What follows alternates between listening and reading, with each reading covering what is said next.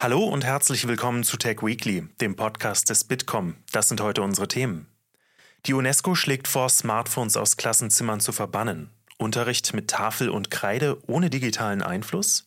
Mit der Bitkom-Expertin für Bildungspolitik Lea Schrimpf spreche ich über den Vorschlag und darüber, wie digitale Bildung aussehen sollte. Außerdem, 36 Prozent der Deutschen lehnen die Datenweitergabe aus der elektronischen Patientenakte zu Forschungszwecken ab. Warum die aber relevant ist, erklärt mir Frank Schlosse, Sales-Verantwortlicher für digitale Lösungen im Gesundheitswesen bei T-Systems. Und Karl Schlag für die Digitalisierung. Die Ampel kürzt laut Medienberichten das Budget für Zukunftsinvestitionen radikal. Das und noch mehr jetzt. Mein Name ist Tobias Grimm und wir blicken jetzt auf die wichtigsten Digitalnachrichten der Woche. Am Ende gibt es einen Ausblick auf Termine und Events der nächsten Woche. Politik. Die UNESCO will Smartphones weltweit aus Schulen verbannen. Damit sollen Störungen im Unterricht verringert und Cybermobbing vorgebeugt werden. So steht es im Global Education Monitoring Report. Laut UNESCO gebe es einen Zusammenhang zwischen schlechten Schulnoten und der übermäßigen Nutzung von Handys. Außerdem habe die hohe Nutzungsdauer negative Auswirkungen auf die emotionale Stabilität der Kinder.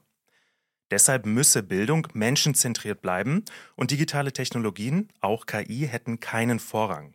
Der Einsatz dieser Techniken sei überbewertet und die soziale Dimension der Bildung dürfe nicht vernachlässigt werden. Über diese Ergebnisse spreche ich jetzt im Studio mit der Bitkom-Expertin für Bildungspolitik Lea Schrimpf. Lea, mal so generell zu diesem Vorschlag. Ist das wirklich sinnvoll, wenn wir Handys in Schulen für Kinder verbieten?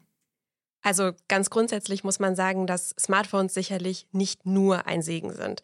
Aber man muss ganz klar auch sagen, dass sie einfach Teil unserer Realität sind und auch Teil der Realität von Schülerinnen und Schülern.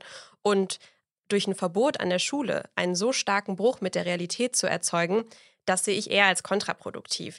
Natürlich gehören jetzt das Scoren durch TikTok und das Chatten mit Mitschülerinnen und Mitschülern nicht unbedingt in den Unterricht, aber ein Smartphone kann trotzdem an Stellen als Tool zur Unterrichtsgestaltung fungieren und das sollte es meines Erachtens nach auch. Und die UNESCO, die sagt ja, menschenzentrierte Bildung ist wichtig. Was ich mich aber frage, wo ist denn da dieses Zusammenspiel zwischen menschenzentrierter Bildung und eben auch der digitalen Bildung?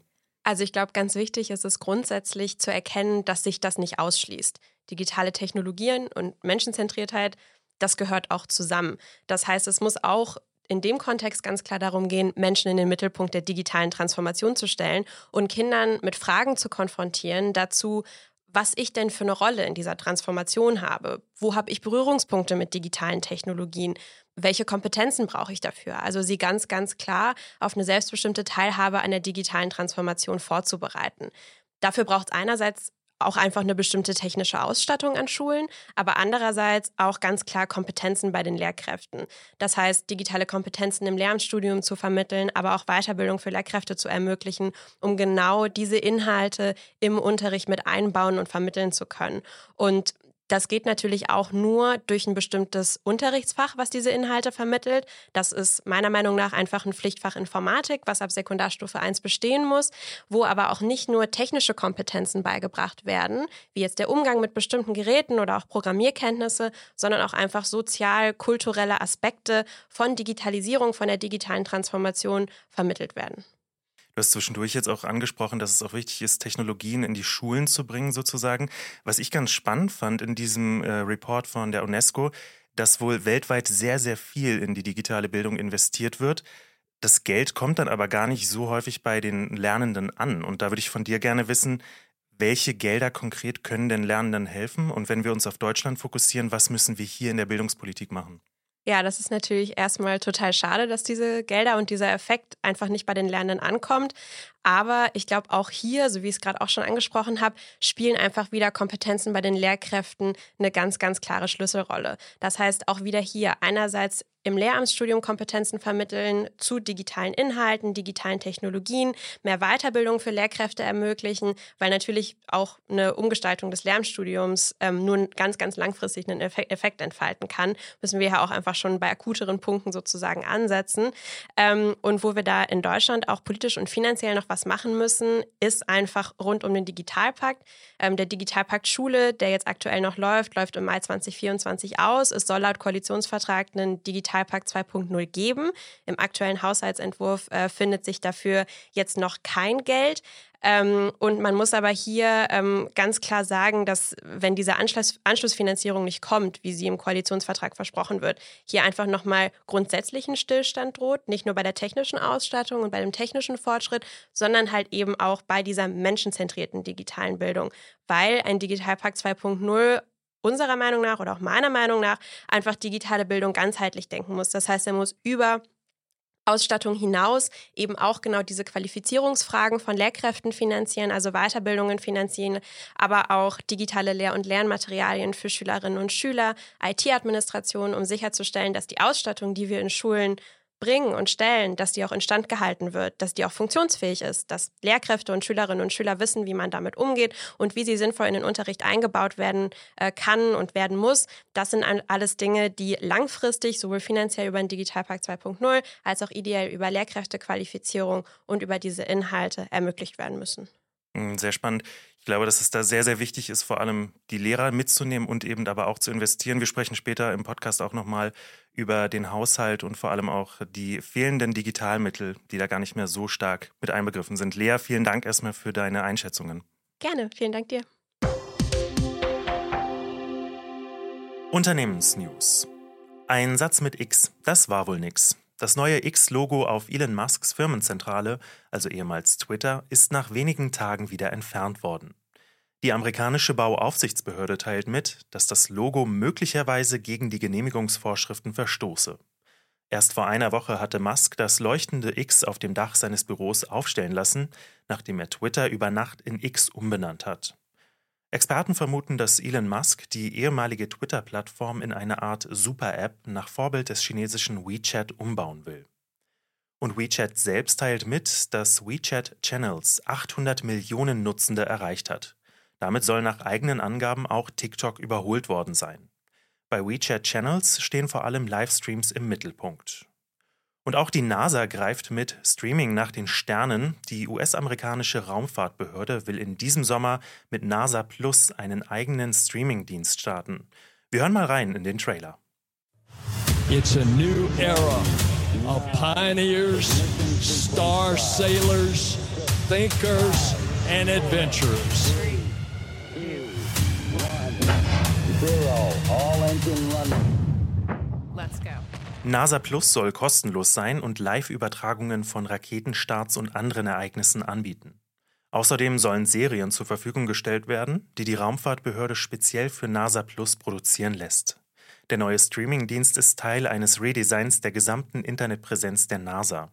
Das neue Layout ist moderner und soll die Inhalte besser zugänglich und vor allem besser auffindbar machen.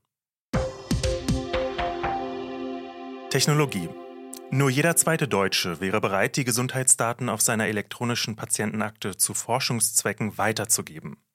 Das ist das Ergebnis einer Umfrage des Tagesspiegel Background. 31 Prozent der Befragten befürworten zwar eine Datenweitergabe, 36 Prozent würden sie allerdings eher oder eindeutig ablehnen. Mit der elektronischen Patientenakte soll ein Datenpool aufgebaut werden, der klinische Forschung ermöglicht und medizinische Verhandlungen verbessert. Daran arbeitet auch T-Systems, ein Dienstleister für Digitalisierungslösungen in Europa. Und bei mir im Studio ist jetzt Frank Schlosse, Sales-Verantwortlicher für Digitallösungen im Gesundheitswesen bei T-Systems. Herr Schlosse, 36 Prozent lehnen die Datenweitergabe aus der EPA zu Forschungszwecken ab. Wie bewerten Sie das und warum ist es überhaupt wichtig, Daten für die Forschung zu sammeln? Ja, also auf dem ersten Blick schaut das nicht nach einer guten Perspektive aus für die Forschung im Gesundheitswesen. Doch im zweiten Blick verrät ja, dass die Hälfte einer ähm, Datenweitergabe zustimmen. Also wenn man das dann projiziert auf die Versicherten, sind das also mehr als 30 Millionen Versicherte, die zu einer Datenspende bereit sind. Und das ist doch großartig. Ja? Also das, ähm, das sollte man einfach hervorheben. Und klar, es sind natürlich Daten extrem äh, wichtig. Daten sind ein zentraler Faktor für den medizinischen Fortschritt. Der Zugang zu validierten Daten ist äh, im Grunde ja die entsprechende oder die, die entscheidende Voraussetzung für die Forschung und Entwicklung innovativer Produkte. Und ja, ohne die Daten von heute fehlt halt die Medizin von morgen. So kann man das vielleicht zusammenfassen. Gesundheitsminister Karl Lauterbach wünscht sich ja hohe Zahlen bei der Weitergabe von Gesundheitsdaten. Wie können wir das erreichen und was für Anreize müssen da vielleicht auch geschaffen werden? Ja, also wir als, als äh, Industrievertreter äh, befürworten, befürworten natürlich ganz klar das Opt-out-Verfahren der Bundesregierung, äh, welches vorgesehen ist mit dem jetzt anstehenden Digitalisierungsgesetz. Denn damit äh, hat man erstmal die EPA für alle und äh, damit die Chance, äh, dann auch äh, ja, die Daten äh, zu erhalten. Ja, und wenn die Hälfte der Versicherten auch bereit dazu ist, ihre Daten zu spenden, ist das schon mal eine gute Basis, äh, Daten zu erhalten, Gesundheitsdaten dann auszuwerten und die Forschung und Entwicklung zu nutzen. Ähm, aus Industriesicht selbst äh, es heißt es ja, wir, müssen ja auch dann die, die Daten bereitstellen. Und ähm, da, da ist sicherlich noch Luft nach oben, ähm, indem ja umfassendere digitale Angebote ähm, durch Marktlösungen äh, Innovation schaffen. Da hat man mit den digitalen Gesundheitsanwendungen sicherlich einen guten Start, einen mutigen Start hingelegt, aber da darf man nicht Halt machen. Also da äh, würde ich mir wünschen, ähm, dass äh, im Digitalisierungsgesetz da mehr Möglichkeiten eingeräumt werden, weitere digitale Angebote zu machen. Das ist das eine. Ähm, das andere ist, äh, betrifft die Ärztinnen und Ärzte. Ähm, dass denen äh, eine, eine elektronische Patientenakte zur Verfügung gestellt wird, die auch äh, leicht zu befüllen ist mit Daten. Ja, dass sie, äh, dass die Ärztinnen und Ärzte nicht das Gefühl haben, von ihrer eigentlichen Arbeit äh, äh, abgelenkt zu werden und sich auf ihre Patienten zu konzentrieren, muss also einfach bedient werden können. Und letzten Endes äh, ja auch ein Appell an die Ärztinnen und Ärzte, ihre Patienten zu motivieren, auch nicht nur die, die Akte zu nutzen, ähm, sondern auch eben ihre Datenspende zu geben, weil es letzten Endes äh, ihnen ja auch zugutekommt, dass sie eine bessere Versorgung genießen können. Hm, sehr spannende Ausführungen. Wir sehen also, da ist noch ein bisschen Aufklärungsarbeit notwendig. Das wird vielleicht in den nächsten Jahren dann kommen. Herr Schlosser, erstmal vielen Dank für Ihre Ausführungen. Gerne. Wirtschaft. Kahlschlag für die Digitalisierung. Während dieses Jahr 377 Millionen Euro für die Verwaltungsdigitalisierung zur Verfügung standen, sollen es 2024 nur noch 3,3 Millionen Euro sein. Das berichtet die FAZ. Das wäre eine Kürzung um satte 99 Prozent. Grund sind die massiven Sparmaßnahmen der Regierung. Dabei hatte sich die Ampelkoalition eigentlich eine umfassende Digitalisierung der Verwaltung vorgenommen. Aber nicht nur bei der Verwaltungsdigitalisierung, auch beim Budget für die elektronische ID soll gespart werden. Das Leuchtturmprojekt der digitalen Identitäten soll im nächsten Jahr nicht mehr mit 60, sondern nur noch mit 40 Millionen Euro auskommen. Für die Registermodernisierung sollen 2024 nur noch 70 Millionen Euro vorgesehen sein. Das wären 13 Millionen Euro weniger als in diesem Jahr. Der Terminkalender. Wir schauen auf die nächste Woche. Der Ausblick auf Kalenderwoche 32. Der Bundestag und auch die Europäische Kommission sind weiterhin in der Sommerpause. Politische Termine bleiben weitestgehend aus. Allerdings finden am 8. und 9. August die BWI Industry Days in Berlin statt. Auf der Veranstaltung soll es um die Modernisierung der Bundeswehr gehen. Unter anderem wird Michael Vetter, Leiter der Abteilung für Cyber- und Informationssicherheit im Verteidigungsministerium, erwartet. Und dann habe ich noch ein Event für alle, die eine Geschäftsidee haben und gründen wollen. Am Freitag, den 11.08., findet der Gründertag Köln statt. Dort kommen Expertinnen und Experten aus Startups zusammen, um in Fachvorträgen und Gesprächen Informationen zur Startup-Gründung in Deutschland auszutauschen.